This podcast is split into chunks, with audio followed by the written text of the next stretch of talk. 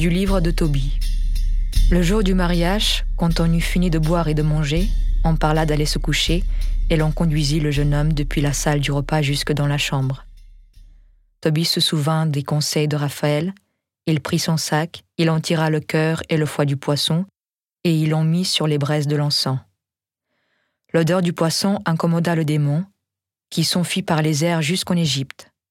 Raphaël l'y poursuivit, l'entrava et le garrotta sur le champ. Cependant, les parents étaient sortis en refermant la porte. Toby se leva du lit et dit à Sarah Debout, ma sœur, il faut prier tous deux et recourir à notre Seigneur pour obtenir sa grâce et sa protection. Elle se leva et ils se mirent à prier pour obtenir d'être protégés, et il commença ainsi. Tu es béni, Dieu de nos pères, et ton nom est béni dans tous les siècles des siècles.